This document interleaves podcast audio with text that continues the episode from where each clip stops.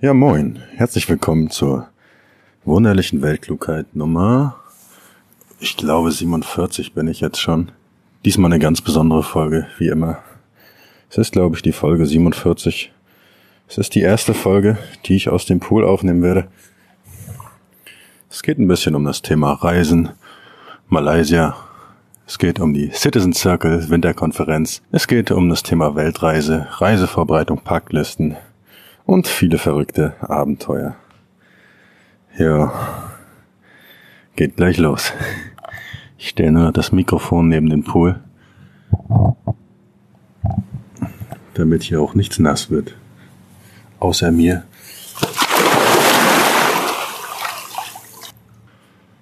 So, jetzt aber geht's los. Ich bin hier gerade in Bali angekommen. Ich hatte es ja auch bereits angekündigt. Es gibt ein gutes Bintang-Bier. Und es geht auf große Reise. Also eigentlich ging es schon los. Und ich erzähle euch jetzt mal so, wie der erste Monat so ungefähr verlaufen ist. Ja, und heute geht es um das Thema Langkawi in Malaysia und was da so los war. Ganz besondere Reise diesmal, weil ein Rückflugticket gab es diesmal nicht. Ich werde die Welt jetzt so lange bereisen, bis ich keine Lust mehr habe oder irgendwo halt dieses Gefühl habe, angekommen zu sein und dass es mir reicht. Kann schnell gehen, ich bin da manchmal recht launisch, aber das werden wir sehen. Ja, und so ein Podcast eignet sich natürlich hervorragend als Reisedokumentation. Meine monotone Stimme wird euch die Welt und die Erlebnisse in schönsten Farben malen. Also schließt einfach die Augen und reist mit mir in ferne Länder, genießt traumhafte Sonnenuntergänge, himmlische Strände, wilde Abenteuer, fremde Kulturen, kulinarische Genüsse natürlich auch.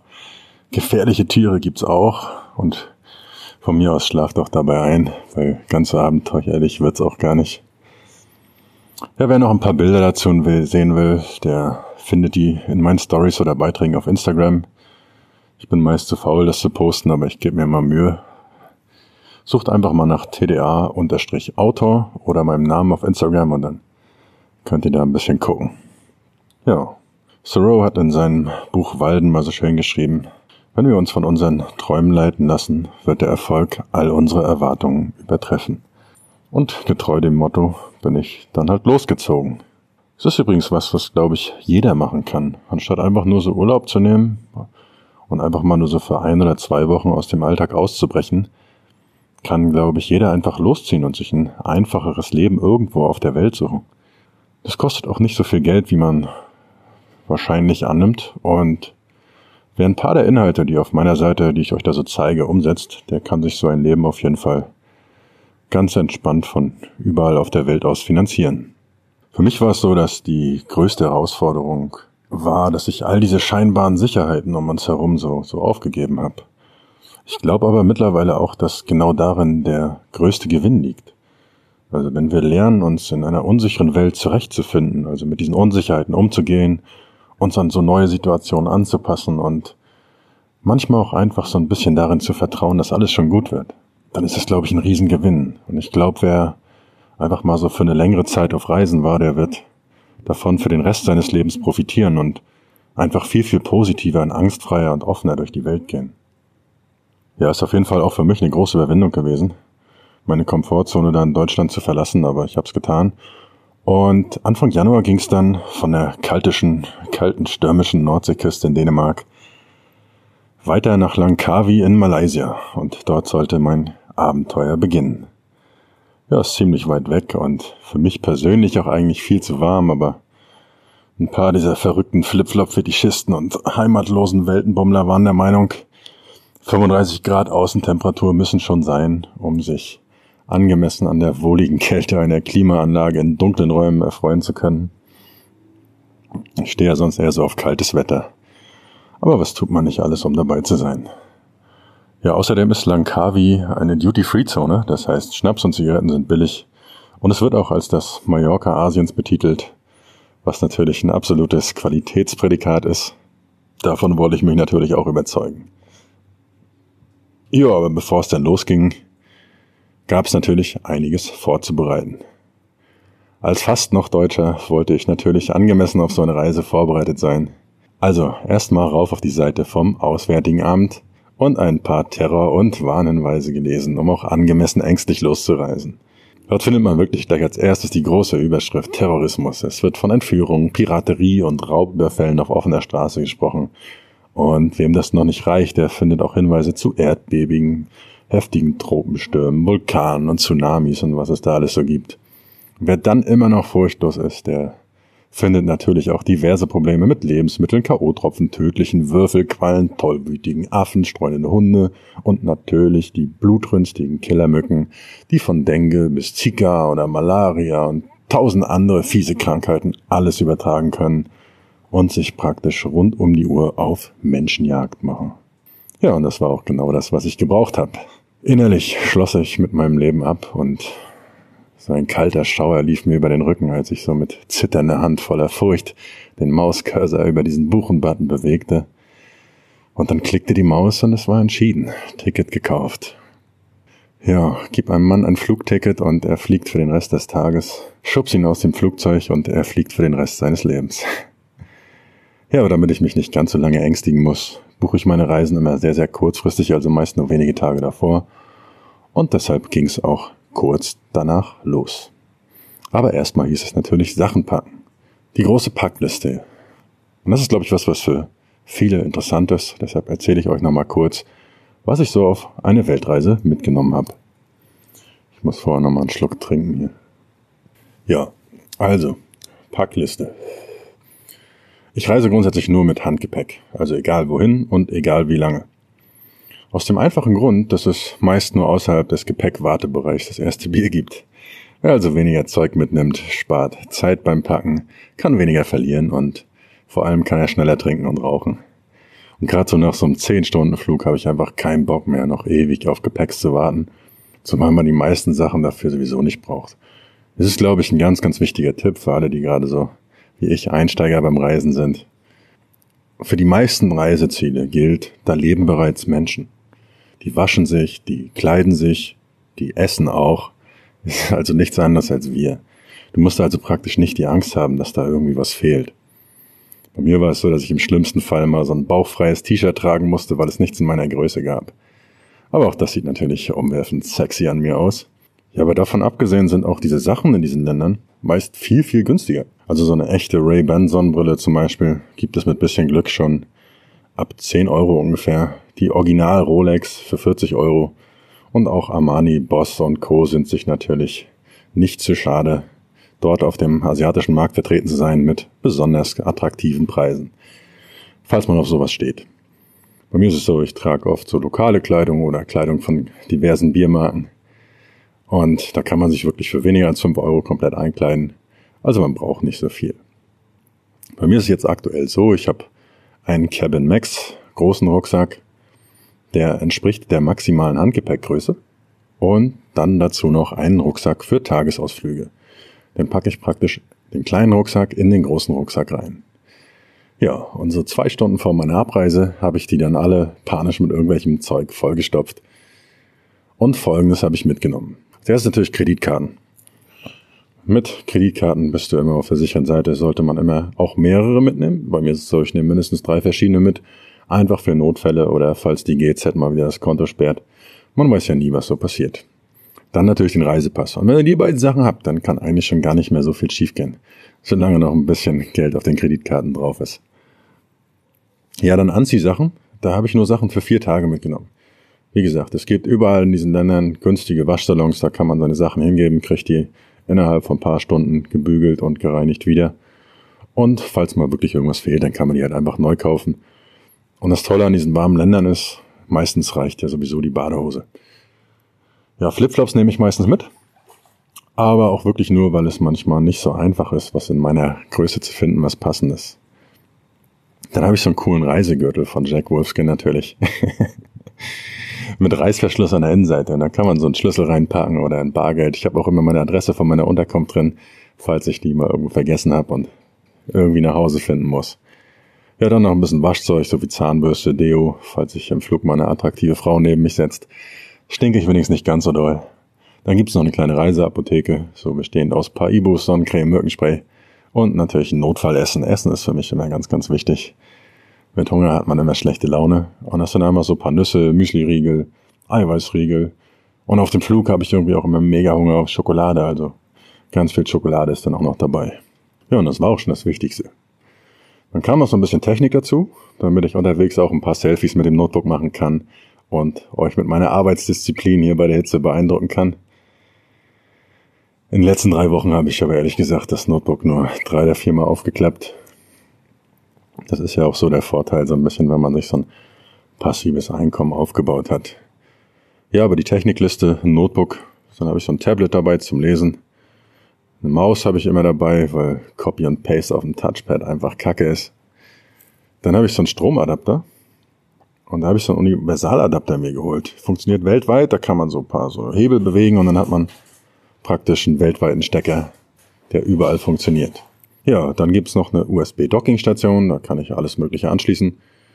Handy natürlich mit Dual-SIM, das finde ich immer sehr, sehr praktisch, dann kannst du deine deutsche SIM-Karte theoretisch weiter nutzen, aber hast doch immer eine asiatische Nummer parat. Dann die Bose Noise Cancelling Kopfhörer, mega gut. Dann habe ich immer noch so kleine In-Ear-Kopfhörer dabei, falls ich mal zum Sport muss oder so. Eine Powerbank, ein paar USB-Kabel und natürlich das Podcast-Mikrofon, falls ich mal Lust habe, euch was zu erzählen. Und das war's dann auch schon wirklich. Also ungefähr 10 Kilo Reisegewicht. Und damit kann man eine ganze Weltreise machen und es ist schnell gepackt. Ja, ein Tipp auf jeden Fall noch dazu. Ich speichere meine Packliste immer in so einem Google Doc. Dann kann ich schnell alles packen, vergesse nichts und wenn ich dann weiterreise, kann ich auch halt gucken, ob ich alles wieder eingepackt habe. Sehr, sehr praktische Sache. Das sind übrigens mittlerweile auch schon fast alle Sachen, die ich überhaupt noch besitze. Also früher glaubte ich immer, es müsse noch ganz viel dazukommen, um endlich glücklich und zufrieden zu sein. Mehr Geld, mehr Auto, mehr Haus und dann bin ich endlich sicher und frei, aber das Gegenteil war der Fall. Also weg mit all dem Mist. Es gibt da so eine schöne Szene in dem Film Up in the Air mit George Clooney und da erzählt der Hauptdarsteller immer die folgende Geschichte. Stell dir vor, du packst deinen Rucksack mit all deinen Sachen. Setz den Rucksack mal auf spürst du diese Gurte an deiner Schulter, wie das sich nach unten leicht zieht. Und jetzt fang mal an, deine Sachen einzupacken. Erst so das ganze kleine Zeug, so ein paar Snacks oder Fotos oder ein paar Bücher. Und dann spürst du schon, wie es langsam schwerer wird. Und dann kommen die größeren Sachen, Sofa, Fernseher, Kleidung und all die anderen tausend Sachen, die wir so in unseren Häusern und Wohnungen rumstehen haben. Dann vielleicht noch das Auto, die Wohnung, das Haus und so weiter. Und wenn du das alles gemacht hast, dann versuch dich mal zu bewegen. Und genau das ist, was die meisten Menschen tun. Sie belasten sich mit all diesen Sachen, bis sie sich nicht mehr bewegen können und nennen das Leben. Und jetzt stell dir mal vor, ich würde diesen Rucksack anzünden. Was würdest du rausnehmen? Die Fotos, das Haus. Ja, und in dem Film rät er dazu, einfach alles brennen zu lassen und frei zu sein. Ich mag den Film, kann man sich ruhig mal angucken. Ich verlinke euch den auch nochmal in den Show Notes. So Reisen sieht man auf jeden Fall auch mal, wie viel von diesem ganzen Zeug, das viele von uns zu Hause haben, einfach unnötig ist. Ja, was ich noch mitnehme, ist meist ein Passfoto, falls ich das irgendwie brauche. Und dann speichere ich so die wichtigsten Kopien meiner Daten oder auch Dokumente wie Impfpass, Reisepass oder alles, was ich so zum Arbeiten brauche, nochmal verschlüsselt in der Cloud. Und so kann ich dann selbst, wenn ich meinen Rucksack jetzt mal wirklich abbrennen sollte, jederzeit dann alles wieder rankommen. Ja, die Impfungen sind auch wirklich das einzige Wichtige, glaube ich, was man machen sollte. Ist einfach ein unnötiges Risiko und das kann man schnell vorher machen. Ja, und dann habe ich noch etliche Netflix-Folgen, Podcasts, Hörbücher und ein ganzes Zeug runtergeladen. Aber ich bin auch praktisch gar nicht dazu gekommen, mir irgendwas davon anzusehen. Ein Tipp noch für alle Reisenden hier. Ich hatte diesmal kein Rückflugticket gekauft, da ich noch nicht wusste, wann und wie und wohin es weitergeht. Und da die bei der Landung oder bei der Einreise manchmal aber so ein Weiterflugticket sehen wollen, gibt es da bei Seiten wie bestonward.com, verlinke ich euch auch nochmal, solche Tickets zu kaufen. Kostet ungefähr 12 Dollar und erspart gegebenenfalls ein paar Probleme. Ich habe es gekauft, gebraucht habe ich nicht. Ja, und dann ging die Reise auch schon los. Ganz, ganz früh am Morgen, viel zu früh natürlich, 7.30 Uhr oder so bin ich aufgestanden. Erstmal los nach Kopenhagen mit der Fähre. Da saß so ein hübsches Instagram-Sternchen mit auf dem Boot. Und die hat echt zwei oder drei Stunden lang nur Selfies gemacht. Bis der Akku dann leer war von, nur von sich und ihrem Cappuccino. Keine Ahnung, wer sich das anguckt, aber ich glaube, so Influencer da sein ist schon ein anstrengendes Leben. Deshalb mache ich auch nicht so ganz so viel Instagram. Ja, und in Kopenhagen bin ich sogar acht Kilometer zu Fuß gelaufen. Vom Bahnhof bis zum Flughafen. Leicht bekleidet, fürchterliches Wetter. Aber ich fand's irgendwie toll. Ich habe mir auch so bewusst diese Zeit genommen, alles nochmal anzusehen. Dieses hektische Leben, die Leute, die zur Arbeit gehen, die vielen Autos und ein Teil des Weges ging ich so an so einem kleinen Fluss entlang und das war angenehm ruhig und ich genoss einfach nochmal diese kalte, frische, klare Luft, die mir so in diesen warmen asiatischen Ländern fehlt. Der erste Flug, das waren ungefähr knapp über zehn Stunden, ging nach Krabi in Thailand. Und der solide Plan meiner weiten Fußwanderung war ja eigentlich, dass ich unterwegs auch einen Döner essen kann und vor allen Dingen auch, dass ich nach so einem langen Fußweg auf jeden Fall gut schlafen kann. Leider nicht so funktioniert. Ich hatte dann auch extra alles Premium gebucht und wollte dann eilig einsteigen, aber dann wurden natürlich erstmal die Rollstuhlfahrer vorgelassen. Verstehe ich auch nicht. Warum werden Leute im Rollstuhl eigentlich in der Warteschlange am Flughafen vorgelassen? Eigentlich sind die doch perfekt vorbereitet für das Anstehen. Ich meine, die haben ihren eigenen Stuhl dabei. Na gut, aber mega gut finde ich auf jeden Fall diese Noise Cancelling Kopfhörer für solche Menschenmengen. Und dann kann man auch wirklich so ganz beruhigt in der Menge stehen und hat irgendwie das Gefühl von, von Ruhe. Und ich mag das auch, wie Musik sich auf meine Stimmung auswirkt. Also mit der richtigen Musik, da laufe ich motiviert acht Kilometer durch die Stadt oder mache beim Sport noch ein paar Wiederholungen mehr und stehe so ganz ruhig inmitten von Menschenmengen. Ich kann im hektischen Berlin Mitte stehen mit ein paar klassischen Liedern auf dem Ohr und kann völlig abschalten. Das ist sehr faszinierend. Ja, und als ich dann endlich am Platz war, war auch alles gut. Schön die erste Reihe, wie die Streber in der Schule damals.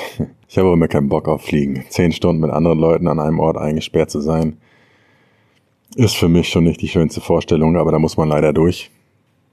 bisschen Aufregung war natürlich auch da. Ist nicht wirklich Flugangst, würde ich sagen. Flugangst ist eigentlich eh Quatsch. Eigentlich hätte ich dann eher eine nicht mehr Flugangst. Weil solange wir noch fliegen, ist ja alles gut. Liebe Grüße auf jeden Fall an Markus an dieser Stelle, der eine Woche vorher all seine Sachen unfreiwillig gespendet hat und deshalb mit mir geflogen ist. Und in Kopenhagen am Flughafen ging es bei uns bereits mit den ersten Bierchen los und damit war auch schon klar, was wir so die nächsten Wochen tun werden. War ein guter Start. Ja, das mit dem Schlafen auf dem Flug hat leider nicht so geklappt. Da saß ich dann also schlaflos in meinem Sitz rum, hab ab und zu mal ein Hörbuch gehört. Zwischendurch habe ich mit Markus dann noch ein bisschen Whisky Cola und ein paar Weinchen getrunken um unser schlechtes Gewissen über den ganzen CO2-Ausstoß zu betäuben, den wir mal wieder verursachen. Ja, und den Rest der Zeit habe ich mich so im Sitz rumgewühlt und von links nach rechts und versucht zu schlafen, aber das hat nicht so geklappt, bis wir dann endlich nach einem ewig langen Flug angekommen sind. Essen war so naja auf dem Flug, aber Wein war okay. Und in Krabi angekommen sind wir dann einfach umgestiegen weiter nach Kuala Lumpur. Und das klingt ja auf jeden Fall schon mal so richtig exotisch und richtig weit weg. Ja, und dann ging es direkt weiter mit Air Asia nach Langkawi, und da wir kein Aufgabegepäck hatten, das war echt praktisch. Also diese Umstiege waren mega einfach. Und überhaupt so das ganze Reisen, Umsteigen, alles total problemlos, auch die ganzen Visa-Geschichten. Ist manchmal auf jeden Fall ein bisschen nervig mit der ganzen Security. Richtig kacke finde ich, dass man mittlerweile überall seine Fingerabdrücke abgeben muss und wie ein Krimineller behandelt wird, aber mit so ein bisschen Übung geht das auch ganz schnell. Und zum Glück hat auch keinen so diese Grenze von sieben Kilogramm für das Handgepäck interessiert. Also war alles entspannt. Ein Tipp noch für große Leute, die auf Reisen gehen. Immer XXL-Plätze reservieren oder erste Reihe, wenn verfügbar. Geht alles bequem per App da. In so ziemlich allen Punkten sind irgendwie uns sowieso die asiatischen Länder da gefühlt mittlerweile weit voraus, finde ich. Also man kann überall bequem mit Karte zahlen, während in Deutschland so die 17 Cent Wechselgeld passend rausgesucht werden.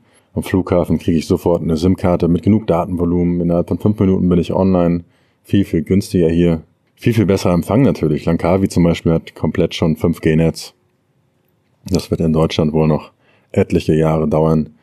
Auch so der Transport so zwischen den Orten mit Apps wie Grab geht das mega einfach. Und wenn mal irgendwelche Fragen sind, sind die Leute einfach extrem hilfsbereit und freundlich. Auch so mit diesem aktuellen Corona-Fall. Bisschen Panik gab's da. Aber man sieht auch einfach mal, wie schnell die Dinge hier gehen. Also innerhalb eines Monats steht da in China ein neues Krankenhaus mit über 1000 Betten während wir in Deutschland hier 15 Jahre an einem Flughafen bauen. Ja, ein Tipp noch zum Reisen. Ich habe so ein Rucksack in Rucksack-Konzept. Also dem großen Rucksack sind praktisch alle unwichtigen Sachen und in dem kleinen Rucksack ist das, was ich wirklich brauche die Technik. Also selbst wenn ich den großen Rucksack aufgeben müsste, hätte ich noch alles, was ich brauche. Und so kann ich bei der Security auch schnell die ganze Technik wie Notebook oder Powerbank einzeln vorzeigen und kann den großen Rucksack dann oben diesen Handgepäckablage verstauen und nehmen den kleinen Rucksack einfach mit auf den Platz. Ja, und das war auch schon unser ganzer Flug. Insgesamt fast 30 Stunden Reise.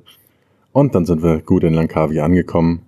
Und da begann dann auch das eigentliche Programm der nächsten Woche. Im Flughafen noch so ein Whisky gekauft, irgend so eine Special Edition von einem der angeblich besten Bourbons der Welt. Aber so im Vergleich zum richtigen Scotch oder so taugt Bourbon einfach nur für Cola nicht so fein. Ganz anders war aber auf jeden Fall so eine Flasche Mezcal, die wir gekauft haben. Und das Coole ist halt, Langkawi ist alles duty-free. Und das heißt, so eine feine Flasche kostet da deutlich weniger als in Deutschland. Teilweise gab es da wirklich so edle Tropfen wie den 18-jährigen Mac Allen Fine Oak oder so für ungefähr 50 bis 60 Prozent des deutschen Preises. Und auch unser Mezcal-Fläschchen zum Beispiel hat in Deutschland über 100 Euro gekostet und hat da nur so um die 50 Euro gekostet. Das kann man sich dann schon mal gönnen.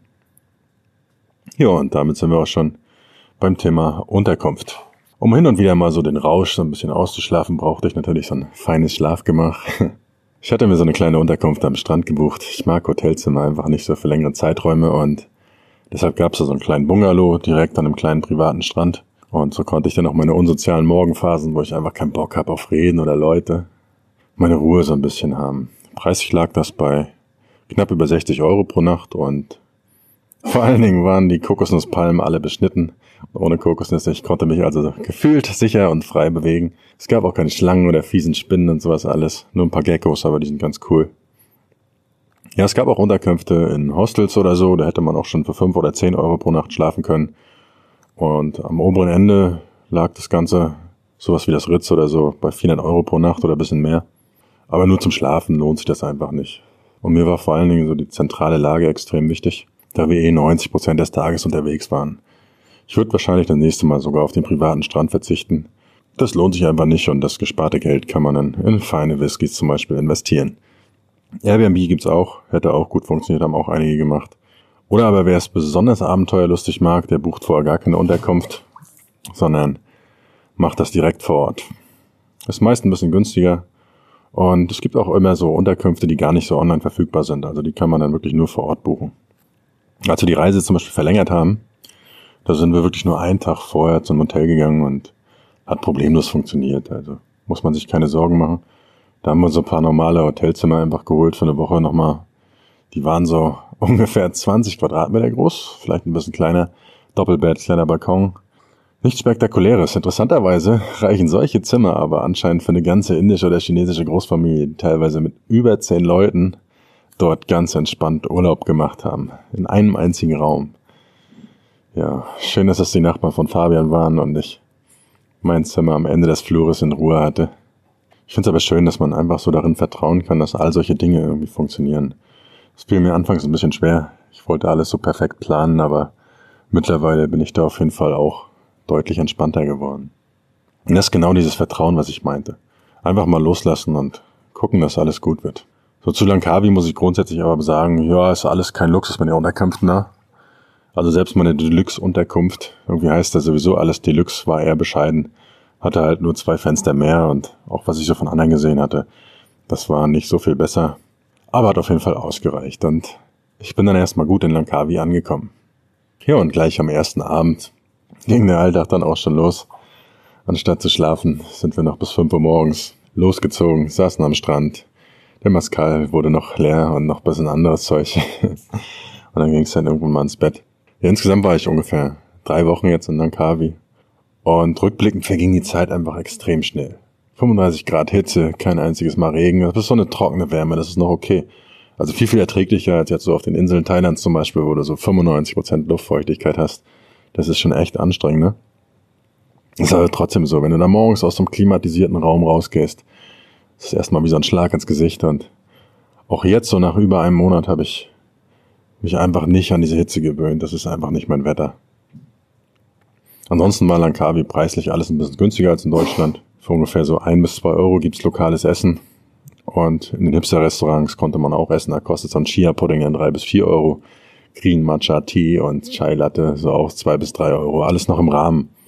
Aber trotzdem definitiv nicht die günstigste Ecke hier so in Asien. Ein Glücksfund für mich war auf jeden Fall so ein deutsches Restaurant, wo es auch so ganz klassisch selbstgemachtes Vollkornbrot, Bratkartoffeln mit Speck, Zwiebeln und Ei gab. Ich bestimmt fünf, sechs Mal gegessen, allein in den letzten Tagen.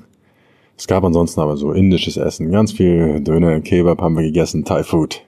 Ein Food Market gab es auch direkt neben meiner Unterkunft und dann gab es halt so von Burgern bis hin zu frittiertem Eis. Schmeckt viel, viel besser, als man sich das erstmal vorstellt.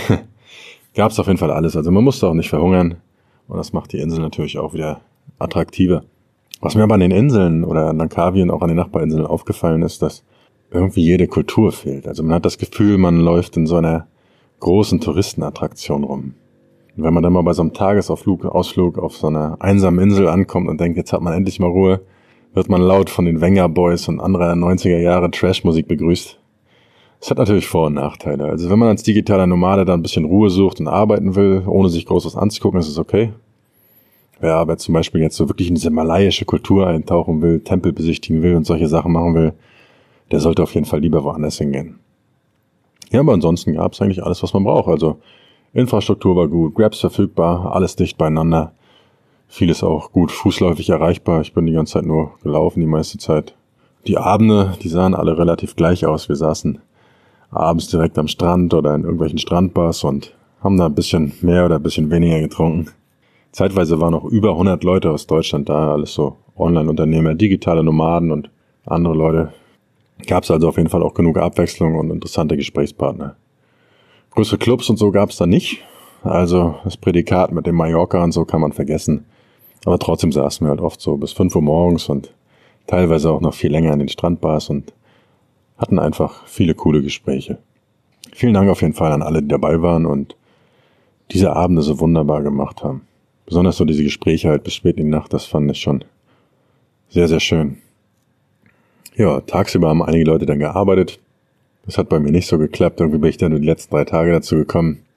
Der Alltag war eher so, dass ich morgens bisschen am Strand gesessen habe, mir einfach so Zeit für mich genommen habe, bisschen gelesen habe, einfach nur rumgesessen habe. Ab und zu bin ich auch mal ganz todesmutig in das Wasser gegangen, trotz der tödlichen Quallen. Ja, und dann ging es meistens ins Café, irgendwo was essen, dann bisschen Mittagsschlaf und abends dann wieder losgezogen an den Strand. Und jetzt so rückwirkend ist es eigentlich irgendwie auch gar nicht mehr so einfach, das alles zusammenzukriegen, wo diese drei Wochen so schnell hingegangen sind. Ja, klar ist auf jeden Fall nur, dass diese großen Ambitionen, die ich mal hatte, so dort Sport zu machen oder am neuen Buch zu arbeiten in der Hitze Langkavis, dahin geschmolzen sind und einfach durch Bier ersetzt wurden. Die Instagram-Motivationszitate sagen ja immer, nichts ist unmöglich, aber ich mache hier nichts. Es ist also doch möglich. Ja, also kleines Fazit zu der Insel. Wenig Kultur, sehr warm, partymäßig ist es alles eher ruhig. Es gibt halt nur so ein paar Strandbars, an denen man entspannt sitzen und trinken kann. Die Landschaft aber so mit den Inseln und so, das fand ich schon sehr, sehr cool. Du guckst halt aufs Meer und siehst direkt so die Berge und so. Das ist schon echt schön gewesen.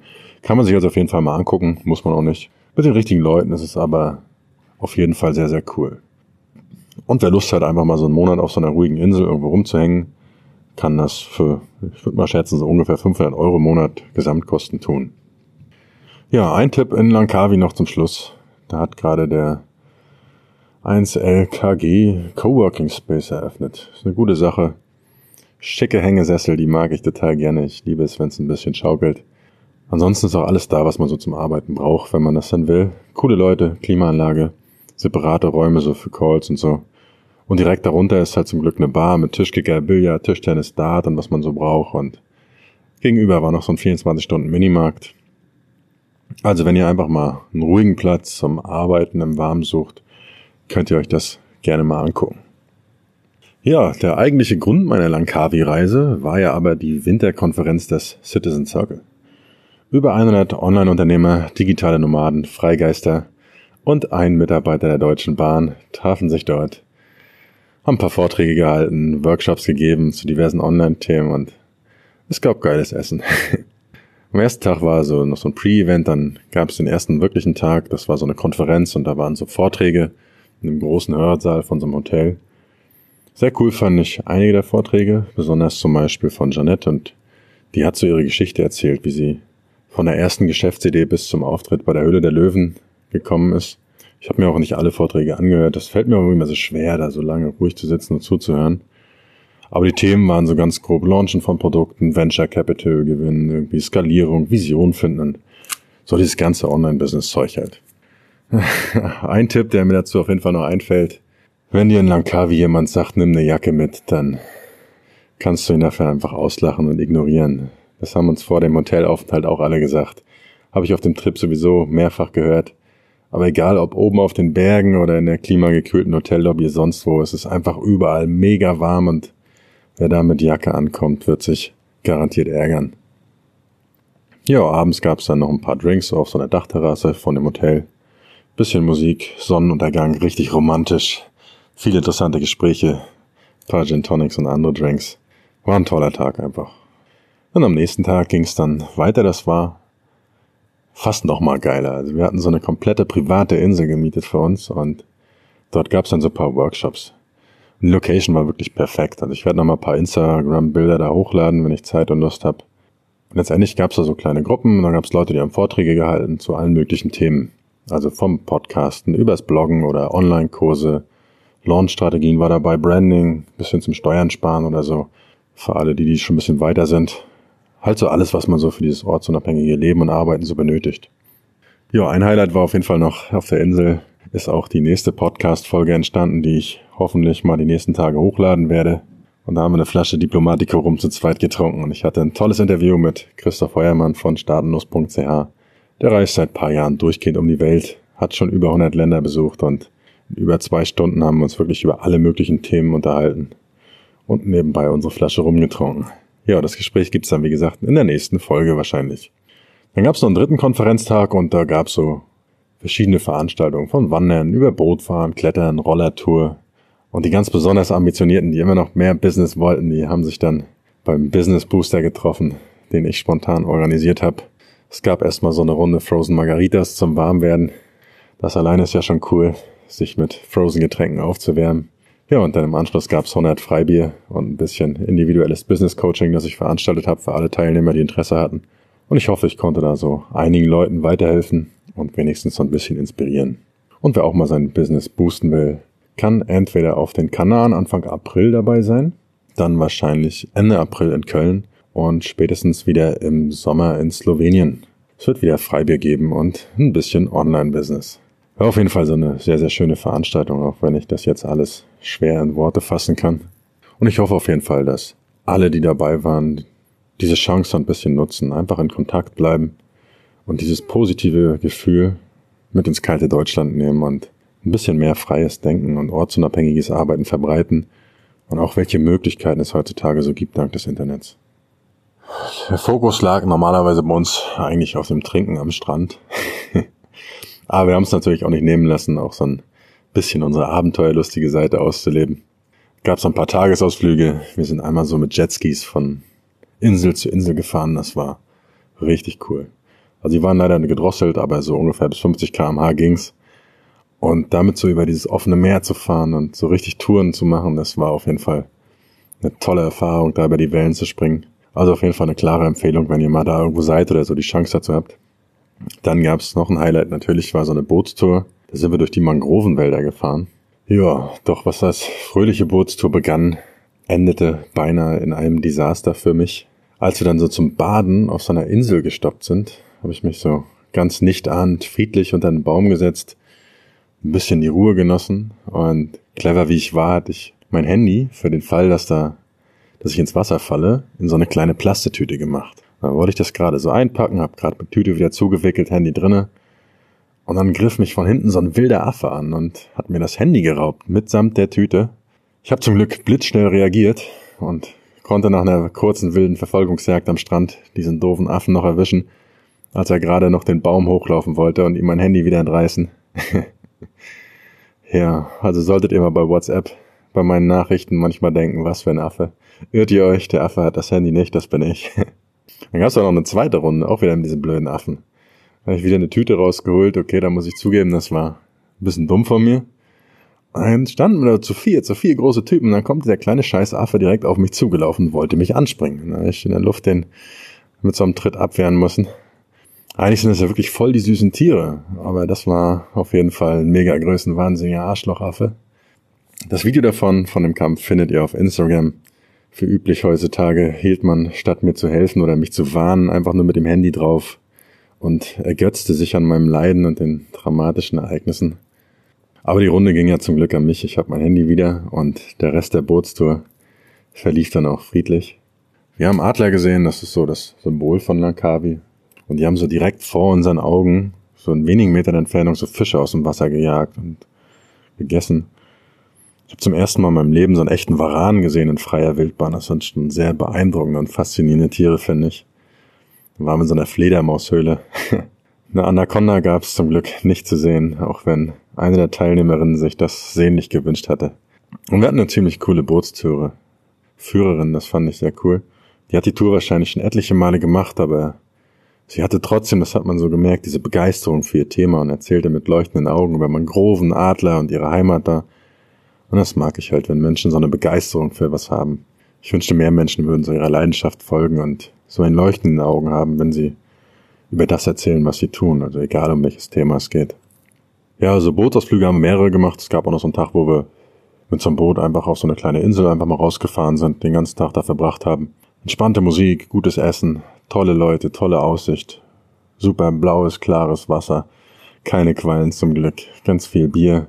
War wirklich ein perfekter Tag, also einfach mal so ein bisschen erholen von der ganzen Action und mal zur Abwechslung auf einer anderen Insel trinken. Und auf dem Rückweg saßen dann so acht Leute von uns auf so einer Banane, die direkt hinter dem Boot hinterhergezogen wurden. Und so eine Banane auf einem offenen Meer, das war schon ein ziemlich cooler Anblick und eine ziemlich coole Idee, weil die Leute hüpften so hoch und runter. Und ich saß zum Glück im Boot und es gelang uns, den Fahrer des Bootes dazu zu inspirieren, doch mal eine Kurve zu fahren und gucken, was passiert. Und ja, plötzlich war die Banane leer. war auf jeden Fall witzig, zumindestens für die Leute, die im Boot saßen. Aber ich glaube, die anderen hinten hatten auch ein bisschen Spaß. Außer diejenigen, die ihre Brillen verloren haben oder andere Sachen. Ja, und wenn ihr schon mal in Langkawi seid, dann solltet ihr euch auf jeden Fall auch diese Langkawi Skybridge ansehen. Hatte ich mir auf YouTube schon vorher ein paar Dokus angesehen. Musste ich mir natürlich auch angucken. Eigentlich voll sinnlos, weil da wurde so in 700 Metern Höhe zwischen zwei Bergspitzen eine Brücke gebaut, auf der man so lang gehen kann. So mit so durchsichtigen Glasböden, wenn man in die Tiefe gucken kann. War auf jeden Fall auch ein toller Ausblick. Aber diese Fahrt nach oben, es war schon echt, ja, komisch. Wir hatten einen Patienten mit Höhenangst an Bord und sechs übergewichtige Deutsche, allesamt in so einer kleinen Seilbahngondel, die für kleine Asiaten gebaut wurde. Und ich finde Seilbahn ja sowieso so mega kacke und unbefriedigend, weil da irgendwie fehlt da so dieser Adrenalin-Moment wie bei einer Achterbahn. Das ist einfach nur so ein tuckerndes Hochfahren und du hast Angst dabei. Und dann ging es unten los und ich hatte auch so ein bisschen komisches Gefühl, aber ich weiß noch, ich habe mir noch gedacht, kacke, warum tust du das überhaupt an? Und dann fuhren wir jedenfalls los, hatten aber unten noch ganz große Ambitionen, dass zumindest fünf von uns wie verrückt rumhüpfen werden und wackeln und nur eine Angst hat. Aber dann ging es wirklich an so eine ganz steile Stelle, so eine ganz steile Felswand nach oben und dann wurde es doch sehr, sehr ruhig bei allen und man hat schon gemerkt, dass es sich gewissen komisch anfühlt. Es wäre auch irgendwie frustrierend gewesen, abzustürzen, ohne wenigstens einmal den geilen Ausblick von oben gesehen zu haben. Ja, der Ausblick oben war dann auch wirklich wunderschön. Wir hatten auch das Glück, direkt zum Sonnenuntergang da zu sein. Auf Instagram gibt's dazu auch nochmal ein, zwei Bilder. Einfach um zu zeigen, was für verrückte, abenteuerlustige Typen sind. Aber es gab oben kein Bier. Na, dann sind wir also wieder runtergefahren. Und auf dem Weg so nach unten hing innen in der Gondel so ein kleines Schild. Zugelassenes Gesamtgewicht 480 Kilo.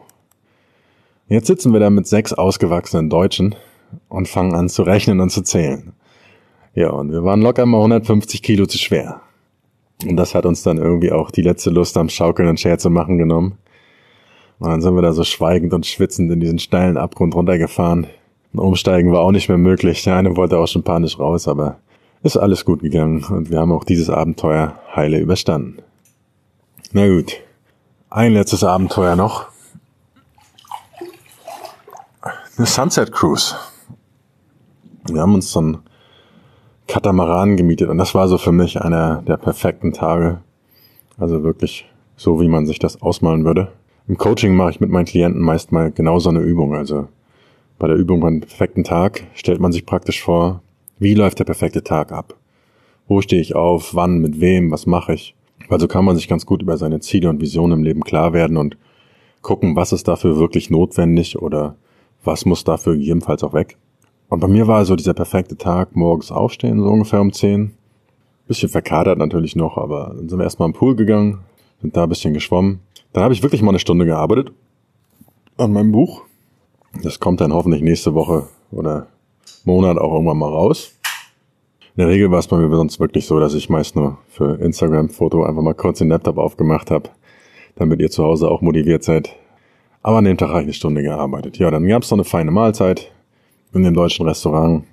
Die Bratkartoffeln mit dem selbstgemachten Brot, Bacon und Ei. Das war geil. Zusammen mit so einem Blaubeersmoothie, der war echt gut. Und dann ging's los. Erst noch ein kurzer Mittagsschlaf und dann ging's los. So eine Sunset Cruise. Fabian hatte Geburtstag und wir hatten diesen Katamaran gemietet, inklusive Essen und Trinken und alles. Und das war einfach genial. Bisschen so auf dem Boot liegen, Wellen schaukeln lassen, ganz, ganz viel essen. Ich habe 34 Sateispieße geschafft und als das Fleisch alle war, habe ich mich dann sogar ans Gemüse gewagt. Maßlos trinken natürlich wie immer und dann hatten diese Natur-Whirlpool für uns. Das heißt, so hinter diesem Boot, zwischen diesen Katamaranenden, haben die so ein Netz aufgespannt und dann konnte man sich da so rauflegen und ganz entspannt sein Bierchen da unten trinken. Ja, und so segelten wir glücklich und zufrieden in den Sonnenuntergang. Und zum ersten Mal hat mich auch die Trash-Musik gar nicht gestört. Mega gute Laune gehabt. Danach sind wir dann noch in so eine Poolvilla gegangen und es begann dann fleißiges in den Poolgeschubse. Handys wurden nass, Gin Tonics in Gesichter gelandet, weil dann doch einige Leute sauer wurden. Welch Verschwendung. Es wurde um die Wette getaucht. War auf jeden Fall ein sehr, sehr witziger Abend. Und das soll es auch einfach mal gewesen sein für heute. Genug Abenteuergeschichten. Sonst können einige, die mich nur zum Einschlafen hören, vor lauter Aufregung wahrscheinlich gar nicht einschlafen. Unsere Langkawi-Reise war dann auch irgendwann zu Ende.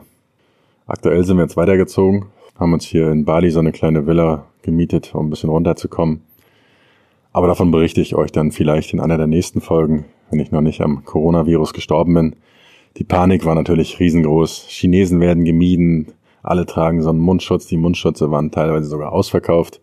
Ja, aber noch lebe ich. Einmal hat's mich wirklich fast erwischt. Da wäre ich beinahe am Coronavirus gestorben. Da stand so eine chinesische Familie hustend bei uns im Hotelfahrstuhl und ich habe natürlich ab der neunten Etage energisch die Luft angehalten und die Stockwerke gezählt, bis ich dann endlich oben war und bin dann panisch nach Luft dringend wieder aus dem Fahrstuhl raus und habe dann auch noch gemerkt, dass mir die hinterhergelaufen sind. Ja, knappe Geschichte, aber wie ihr seht, ich lebe noch. Ich glaube auch, dass es ansonsten eher so diese übliche Medienpanikmache. Und der kluge Osho hat ja mal gesagt, wer Angst vor dem Tod hat, hat Angst vor dem Leben. Die Folge geht auch schon ganz schön lang. Aber ich gebe euch natürlich trotzdem noch ein kleines Business-Update. So viel ist aber auch nicht passiert. In den letzten Tagen auf Langkawi habe ich da ein bisschen gearbeitet und auf Bali hier jetzt auch wieder relativ fokussiert. Und was passiert da gerade so? Also das neue Buch, daran arbeite ich weiter. Online-Business für Einsteiger. Kommt demnächst raus und ich glaube, es wird richtig gut. Ich bin aktuell so bei ungefähr 75.000 Wörtern und da kommt noch ein bisschen was. Wer sich das Buch investiert, interessiert und unbedingt sofort anfangen will, der kann ganz einfach auf thomasdahlmann.com slash Buch gehen und da könnt ihr euch in eine E-Mail-Liste eintragen. Ihr erhaltet sofort das erste Kapitel kostenlos und könnt bereits mit diesem Thema Ideen finden anfangen. Das heißt, ihr könnt sofort einfach kostenlos mit eurem Online-Business starten und wenn das Buch dann draußen ist, kriegt ihr nochmal eine kleine Update-E-Mail. Außerdem erhalten dann die ersten 50 Käufer des Buches nach Veröffentlichung noch ein persönliches Feedback von mir zu ihrer Geschäftsidee. Skypen wir einfach mal, lernen uns kennen und quatschen ein bisschen über Online-Business-Ideen und was man da so machen kann. Also ganz coole Sache. Geht einfach mal auf thomasdahlmann.com slash Buch und tragt euch da ein. Und dann seid ihr auf jeden Fall vorne mit dabei. Und wir sehen uns hoffentlich dann bald auch mal in Bali oder wo auch immer es als nächstes hingeht. Ja, dann habe ich noch ein paar neue Artikel geschrieben. Fokus lag ein bisschen auf dem Trading-Bereich. Habe auch selbst wieder ein bisschen getradet. Während alle Panik machen wegen dem Coronavirus, nutze ich die Chance natürlich und habe von einigen Pharmaaktien profitiert. Dann gab es so eine spannende Wirtschaftssimulation Ende letzten Jahres, die gezeigt hat, dass im Falle einer Panik einige Fluggesellschaften pleite gehen würden. Also habe ich da so ein paar Shorts platziert und darauf gewettet, dass die Kurse fallen, falls es wirklich passiert kommt eine Menge bei rum, wenn nicht, dann nicht. Die Engländer sind auch endlich raus aus Deutschland, ne, aus Europa. War natürlich auch interessant. Aber ansonsten lasse ich das mit dem Traden erstmal wieder und kümmere mich jetzt um das Thema Online-Business. Ein ganz wichtiges Update noch für euch und für alle, die jetzt auch ihr eigenes Business starten wollen, das aber nicht alleine machen wollen. Es wird auch wieder ein paar Live-Workshops geben. Für alle, die im Februar ihr Business starten wollen, könnt ihr euch anmelden und wir werden mit den Teilnehmern, acht Leute insgesamt, das ganze Thema einfach mal betrachten. Also wirklich, wie finde ich eine Idee? Wie entwickle ich mein erstes digitales Produkt? Und wie verkaufe ich das Ganze vollautomatisiert erfolgreich?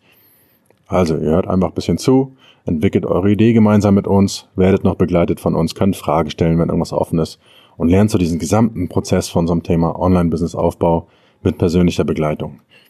Ist eine tolle Chance, werden mindestens zwei komplette Workshop-Tage, da könnt ihr, wie gesagt, alles lernen und danach halt noch bei der Umsetzung Unterstützung von uns erhalten. Wer also das Jahr jetzt 2020 nutzen will, um auch sein Online-Business erfolgreich zu starten, kann sich die Workshops mal ansehen. Details zu den Themen und Inhalten findet ihr auf marketing-roadmap.de. Marketing-roadmap.de verlinke ich euch auch nochmal in den Show Notes. Ja, ein wunderlicher Tipp der Woche noch für euch. Und mein wunderlicher Tipp der Woche ist, geht mal raus aus der Komfortzone. Für mich war das, wie gesagt, nicht einfach und auch eine große Überwindung, jetzt hier zu sein. Aber ich bin froh, dass ich es gemacht habe. Es war einfach eine tolle Erfahrung, eine spannende Zeit. Es hat mich, glaube ich, auch für den Rest meines Lebens wieder weitergebracht. In Zukunft wird es mir wesentlich leichter fallen, sowas zu machen. Ich habe tolle Menschen kennengelernt und wenn ihr da jetzt zu Hause auf eurem Sofa sitzt, macht einfach mal was Verrücktes. Zündet den ganzen Ballast in euren Rucksack an, den ihr mit euch rumschleppt und startet einfach neu. Ein neues Leben kann man nicht starten, aber man kann jeden Tag einen neuen Tag starten. Und damit sind wir auch endlich am Schluss bei der, glaube ich, längsten Einzelsendung bisher. Das war's endlich. Lange Folge, aber hier im Pool werde ich auch nicht so schnell müde. Das ist ganz gut. Ich werde auf jeden Fall fleißig weiterreisen und jetzt in den kommenden Tagen hoffentlich auch ein bisschen mehr zu den ganzen Business-Themen kommen. Wir werden die Workshops für euch vorbereiten. Ich werde das Buch fertig machen. Ist nicht so einfach. Die Hitze hier macht echt träge aber im Pool lässt es sich aushalten. Und die Wellen sind echt schön. Aber dazu dann in den nächsten Folgen mehr. Also, bis bald.